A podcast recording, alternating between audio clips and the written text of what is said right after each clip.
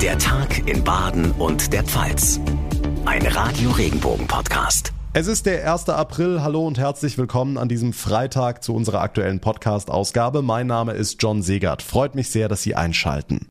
Immer mehr bekommen auch wir hier in Deutschland die Folgen des Ukraine-Kriegs zu spüren. Aldi Nord hat jetzt die Preise für bestimmte Lebensmittel deutlich angehoben, nach Angaben eines Unternehmenssprechers, weil Aldi höhere Preise an seine Lieferanten zahlen müsse.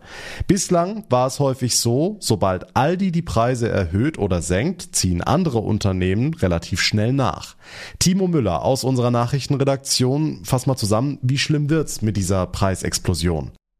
Naja, das wird unserem Portemonnaie schon wehtun. Der Handelsverband rechnet damit, dass die Preise einen zweistelligen Prozentbereich nach oben gehen werden, heißt also mindestens 10 Prozent. Aldi hat schon in den letzten Wochen die Preise von rund 180 Artikeln angezogen. Ab äh, Montag kommen dann auch noch Fleisch, Wurst und Butter dazu und andere Discounter werden dann wohl nachziehen. Von Edeka heißt es zum Beispiel, dass sich durch die Situation auf den Weltmärkten die steigenden Preise in der gesamten Branche nicht immer vermeiden ließen. Also nicht nur Öl und Gas sind teurer, jetzt ziehen auch die Discounter nach. Okay, und warum ist das so? Warum jetzt auch die Preissteigerungen bei den Discountern? Das liegt zum einen an den Lieferanten. Die Discounter müssen da jetzt schon höhere Preise für die Lieferungen zahlen und auch die Landwirte müssen aktuell mehr auf den Tisch legen. Futter und Düngemittel sind teurer geworden, die Energie kostet mehr und das wird an uns Kunden durchgereicht. Ähm, hinter allem steckt aber natürlich der Krieg in der Ukraine. Das sind alles Auswirkungen, die wir jetzt unmittelbar zu spüren bekommen. Hm, jetzt hast du es angesprochen, es werden nicht nur Lebensmittel teurer, auch die deutsche Industrie bekommt die Auswirkungen des Ukraine-Krieges zu spüren. Welche Probleme gibt es da? Ja, die Industrie klagt vor allem über Lieferengpässe. Laut IFO-Institut haben 80 Prozent der Firmen Probleme, an Rohstoffe zu kommen oder auch an Produkte, die sie brauchen, um weiterarbeiten zu können. In der Automobilbranche oder dem Maschinenbau sieht die Lage sogar noch schlimmer aus. Auch Chemieunternehmen oder Hersteller von Klamotten haben Probleme. Eigentlich hatten die Unternehmen im Sommer damit gerechnet, dass sich die Lage etwas entspannt. Das wird sich jetzt aber wohl verzögern, laut IFO-Institut. Die Infos von Timo Müller. Dank dir. Ja, wir alle müssen uns auf schwere Zeiten einstellen. Diesen Satz hören wir immer öfter von Politikern und Wirtschaftsvertretern, je länger der Krieg in der Ukraine dauert. Doch am härtesten treffen die Auswirkungen Geringverdiener und arme Menschen. Das zeigt sich in den Tafeln in Baden und der Pfalz. Zum Beispiel in Leimen im Rhein-Neckar-Kreis. Das hat uns eine der Vorsitzenden berichtet, Sabine Kuhn. Also bei uns ist die Situation in Leim leider so, dass wir sehr viele Menschen gerade versorgen, weil wir tatsächlich auch merken, dass die Preise in den Supermärkten steigen und dass letztendlich alles teurer wird. Somit kommen also wirklich regelmäßig wieder viel mehr Tafelkunden. Und dann kommt natürlich dazu, dass zu uns relativ viele Ukrainerinnen kommen, also die natürlich auch ihre Kinder mitgebracht haben, weil wir in Leimen viele Angehörige haben. Also die jetzt schon in Leimen wohnen, die jetzt einfach ihre Verwandtschaft eingeladen haben, bei ihnen mitzuwohnen. Es kommen also mehr, weil sich viele die gestiegenen Preise im Supermarkt nicht mehr leisten können. Gleichzeitig leiden auch die Tafeln unter den Lieferengpässen. Ja, also aktuell ist es so, dass wir noch relativ gut versorgen können. Nur es ist vollkommen klar, dass wir jetzt zukünftig in die Rationierung gehen müssen. Also letztendlich, äh, dass man jetzt bei uns einkauft wie bisher, was man halt braucht, nimmt man mit. Werden wir dann halt sagen müssen, nee, dann biete halt nur fünf Tomaten und keine zehn oder eben äh, eine Gurke statt äh, einen Salat. Also wir werden da jetzt ein bisschen mehr aufpassen müssen, dass alle versorgt werden. In diesen Zeiten sind die Tafeln noch mehr auf Spenden angewiesen als sonst, sagt Sabine Kuhn. Wir können im Prinzip alles brauchen. Wir können äh, über Toilettenpapier bis äh, Kaugummi, bis über Schokolade, Kaffee, Mehl, Öl, Milch, alles, was es eigentlich so gut wie gar nicht zur Zeit gibt. Wir können natürlich alles brauchen. Dosen, Eintöpfe, Nudeln, Reis. Die Tafel in Leimen ist nur ein Beispiel für andere Tafeln in Baden und der Pfalz. Sie bekommen die Auswirkungen des Ukraine-Kriegs besonders deutlich zu spüren. Die Pandemie ist zwar noch nicht vorbei, aber die Normalität kehrt ab Sonntag wieder zurück. Die Corona-Schutzmaßnahmen fallen nahezu alle weg. Das Leben in Baden-Württemberg wird wieder so entspannt, wie wir das seit zwei Jahren nicht mehr erlebt haben. Matthias Wagner aus den Radio Regenbogen Nachrichten. Was bedeutet das für uns und ist das jetzt eine gute Idee, die ganzen Corona-Regeln aufzugeben?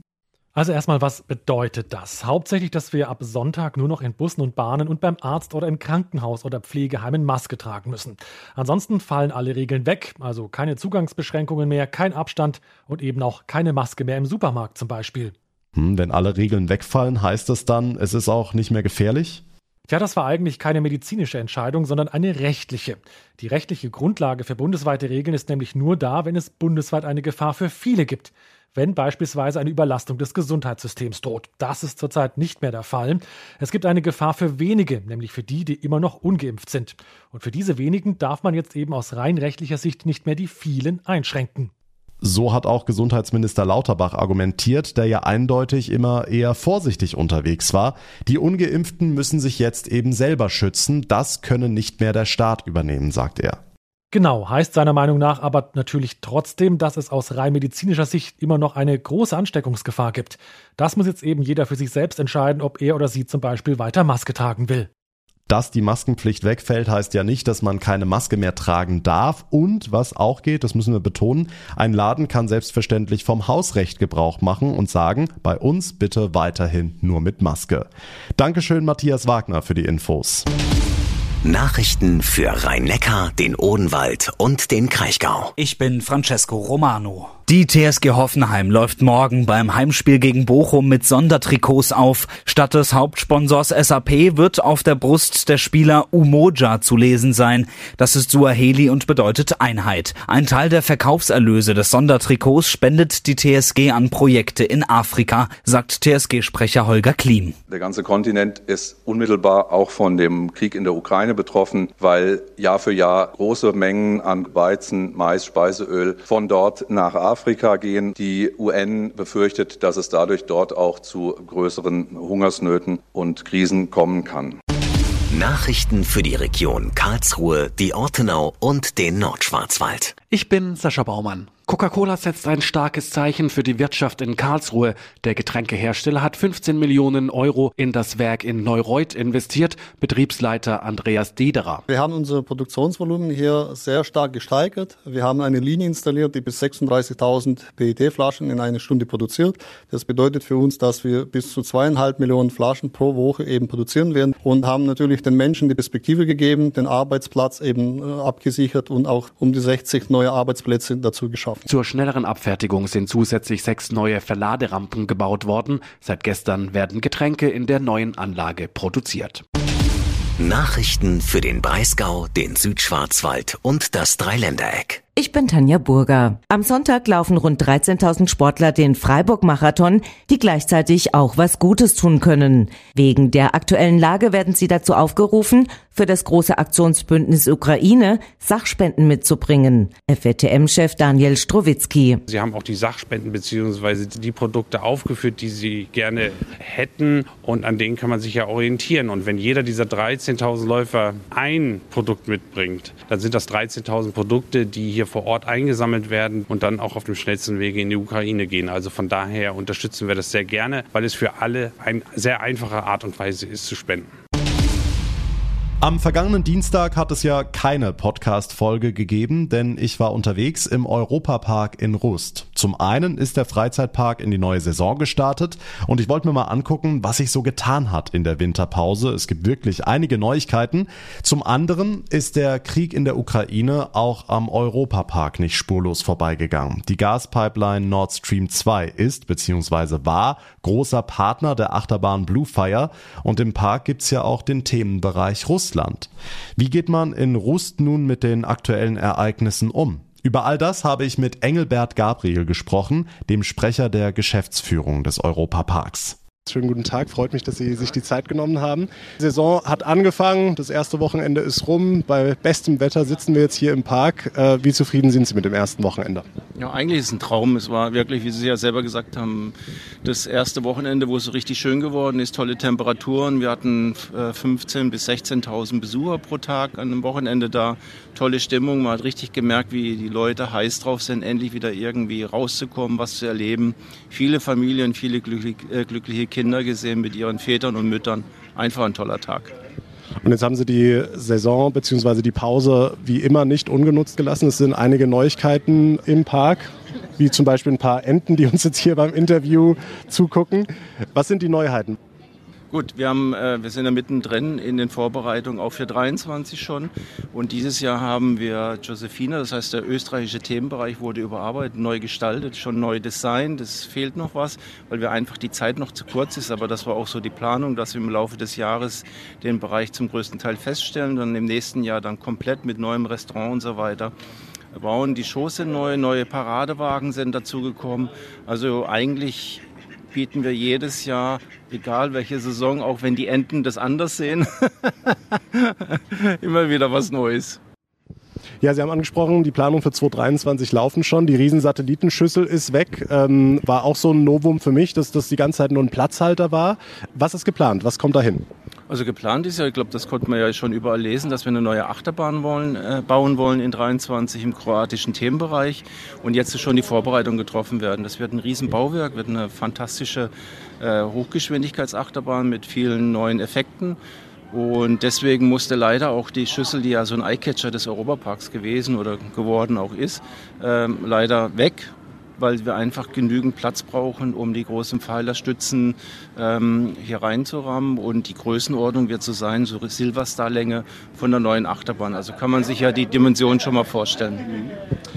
Jetzt das letzte Mal, als wir uns unterhalten haben, war im Oktober 2020. Äh, da haben wir noch erzählt, wie sie Corona irgendwie aushalten wollen. Kurz darauf hat die Politik einen Strich durch die Rechnung gemacht. Es kam ein harter Lockdown über Monate. Wie zuversichtlich gehen Sie angesichts der jetzt veröffentlichten Öffnungsperspektive in diese Saison?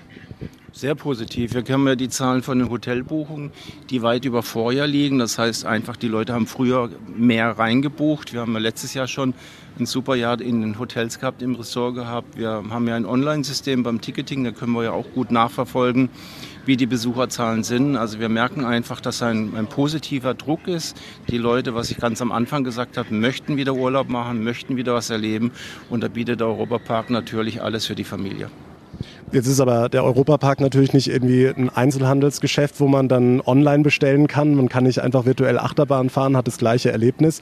Der Park hat gelitten, keine Frage. Wie sind Sie durch diese Zeit gekommen? Haben Sie irgendwie Personal entlassen müssen? Haben Sie sonstige Schritte tätigen müssen, um eben diese Krise abzuwenden? Ja, man musste natürlich das machen, was viele Unternehmen gemacht haben. Und wenn man jetzt hier sieht, dass es schon wieder fast wieder normal weiterläuft, kann man sich kaum noch erinnern, wie das gewesen ist, dass man praktisch von einem Tag auf den anderen gezwungen war, Leute in die Kurzarbeit zu schicken. Damals beim ersten Mal waren es 2000 Mitarbeiter. Wir standen kurz vor der Saison, es war kurz vor Ostern. Da wurde der Park zugemacht oder wir durften ihn besser gesagt gar nicht öffnen. Und Kurzarbeit, das gab es hier in 45 Jahren nicht im Europapark. Es war immer ein erfolgreiches Unternehmen und auf einmal kommt so ein Schnitt, das ja wir selber gar nicht verursacht haben. Und ich glaube, äh, Punkt eins, das Unternehmen ist deswegen auch mehr zusammengewachsen im Management mit den Mitarbeitern. Es gab viele Fälle, die natürlich sehr hart waren, wo wir auch probiert haben, als Unternehmen die zu unterstützen haben die Zeit aber genutzt, um umzustrukturieren. Wir haben die Gastronomie zusammengelegt mit dem Hotel, wir haben Hospitality-Bereich zusammengelegt. Also wir haben die Chance einfach für strukturelle Maßnahmen genutzt. Mal als Hausnummer, wie viele Mitarbeiter hat der Europapark? Also sowohl feste als auch freie? Also in der Spitze haben wir bis zu 4.500 Mitarbeiter und fest zwischen 1.500 und 2.000 Mitarbeiter. Okay. Ja. Jetzt mussten sie sich immer wieder auf Maßnahmen einstellen. Die Politik hat immer Besucherbegrenzungen gemacht, 2G, 2G plus, 3G und so weiter. Ist irgendwas übrig geblieben? Sie hatten damals gesagt, ähm, äh, kann ich mich noch an einen guten Satz erinnern, wo Sie gesagt haben, die Leute, die erleben jetzt, dadurch, dass wir diese äh, Besucherkapazitäten runterfahren mussten, haben die einen viel attraktiveren Tag im Park, weil die halt eben jetzt nicht 90 Minuten in irgendeiner Wasserbahn anstehen mussten, sondern sie können dann wirklich mehrere Sachen mehrfach fahren. Ähm, ist irgendwas von diesen Hygienesachen, von diesen Schritten, die Sie gegangen sind, übrig geblieben, was sich als gut bewährt hat? Also im Grunde genommen ist übrig geblieben das Online-Ticketing, was es ja vorher nicht gab. Du konntest in den Europapark anfahren und bist reingekommen. Deswegen hatten wir ja oft ziemliche Peaks im Europapark bis zu 50, 55.000 Menschen. Und da muss man ehrlich sein, dann ist der Park schon sehr voll. Und jetzt können wir es durchs Online-Ticketing natürlich viel besser steuern und auch die Leute, die Besucher sehen, oh, jetzt ist der Park schon, was weiß ich, mit 30.000 gefüllt. Ich kann mir überlegen, ob ich vielleicht eher am nächsten Tag komme. Das ist eigentlich ein, ein Plus, was übrig geblieben ist und übrig geblieben im positiven Sinn, weil du danach natürlich die ganze Struktur, die Betriebswirtschaft aufbauen kannst, die ganze Gastronomie, wie viele Mitarbeiter du brauchst, brauchst du ein, zwei Schichtbetrieb. Also das hat uns wirklich sehr stark geholfen. Jetzt sitzen wir hier in diesem sehr, sehr schönen russischen Themenbereich, der 24. Februar 2022, als Wladimir Putin in die Ukraine einmarschiert ist. Als Sie morgens den Fernseher angemacht haben und das mitbekommen haben, der russische Themenbereich im Europapark, ein Zeichen der europäisch-russischen Freundschaft eigentlich. Wie ist es Ihnen da ergangen? Ich glaube, es ist mir so ergangen wie vielen Leuten, dass sie das einfach nicht glauben konnten, was da passiert ist, weil man natürlich immer noch die Hoffnung hatte bis zuletzt und die Vorstellung, sowas kann gar nicht sein, dass es in Europa nochmal einen, Krieg in der Größenordnung äh, gibt. Und ich glaube, man hat auch ein bisschen gebraucht, bis man das realisiert hat, das Ganze. Und dann geht es natürlich auch schon in die Problematik rein und da wollen Sie ja darauf zu sprechen kommen. Nord Stream 2 ist ein Partner von uns für die Blue Fire. Äh, dann kamen auch die Gespräche gleich zustande, weil ja Nord Stream 2 sanktioniert wurde, also das Unternehmen selber. Und daraufhin hat man sich sofort entschlossen, vom Europapark mit Rücksprache von äh, Nord Stream 2, dass man alle Labels wegnimmt, Namen wegnimmt und alle Hinweise auf Nord Stream 2 aus dem Park entfernt. Haben die das sofort eingesehen oder gab es da Diskussionen? Sie haben es eingesehen. Also es ist auch, man muss ja einfach die, die rechtliche Seite sehen. Sie wurden sanktioniert und konnten überhaupt nichts mehr machen. Also sie konnten weder an ihre Konten ran, muss man einfach so sehen. Das heißt, sie konnten gar nicht mehr normal arbeiten. Und von daher blieb auch nichts anderes übrig. Nun gibt es auch im Netz einige Rufe, die sagen, dieser russische Themenbereich hier sollte umbenannt, überarbeitet werden. Ähm, wie ist Ihre Position dazu? Das kann ich überhaupt nicht nachvollziehen, weil ich glaube, man sollte ganz klar unterscheiden, warum der Krieg ist wer ihn ausgelöst hat.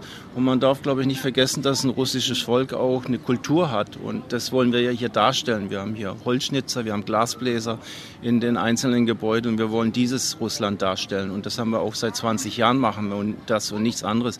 Und nur weil jetzt einer meinte, er muss den Krieg anfangen, müssen wir jetzt nicht das ganze russische Thema vergessen, sondern vielleicht bringt es sogar mehr, wenn die Besucher sehen, oh, das ist auch Russland. Abschließend die Frage 2022, das Jahr läuft, die Saison ist angelaufen. Was sind Ihre konkreten Wünsche, Ziele, Pläne für dieses Jahr? Es ist schon verrückt, wenn man sagt, wenn es halb, halbwegs normale Saison werden würde, ohne große wieder äh, eigenartige Vorkommnisse, wären wir ja schon alle mehr als zufrieden. Und das hoffen wir auch. Und das sieht man ja auch an den Menschen. Wie in, das ist, glaube ich, auch so ein Thema, dass die Menschen hier viel entspannter sind.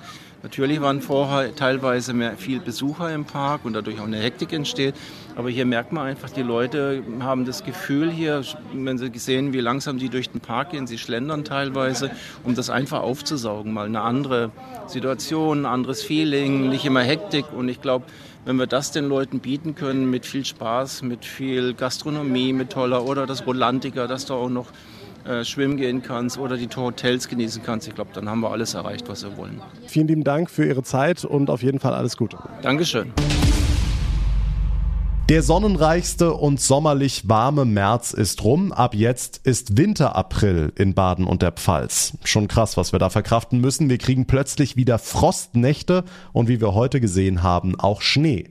Lohnt es sich denn da, die Skier nochmal vom Dachboden zu holen? Reicht es für die Piste? Fahren noch die Lifte auf dem Feldberg? Das weiß Julian Probst, Geschäftsführer des Liftverbunds Feldberg. Herr Probst, können wir jetzt übers Wochenende alle nochmal zum Winterspaß anreisen? Ja, dieses Wochenende herrschen nochmal tipptopp Winterbedingungen. Es schneit, die Pisten sind noch äh, präpariert. Zwar eingeschränkt, nur noch am Seeburg möglich, verspricht auf jeden Fall nochmal Skifreude fürs Wochenende. Seit dieser Woche wird die Feldbergbahn auf den Sommerbetrieb umgerüstet. Was heißt das genau? Ja, genau. Die ähm, das ist im Winter eine Sesselbahn und wird jetzt oder wurde jetzt diese Woche umgerüstet auf eine Kabinenbahn. Das heißt, dass wir wieder Fußgänger auf den Seebuck und auf den Feldberg hochtransportieren können.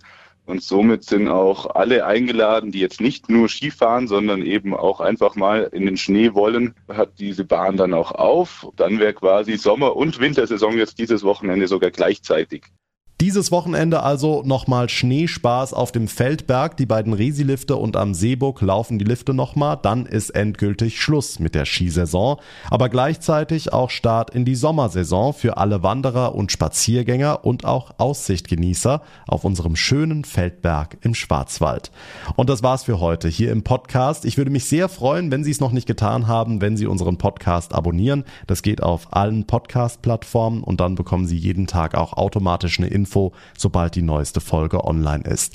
Mein Name ist John Segert. Ich bedanke mich ganz herzlich für Ihre Aufmerksamkeit und Ihr Interesse. Wir hören uns dann am Montagnachmittag wieder. Bis dahin eine gute Zeit und ein schönes Wochenende. Tschüss.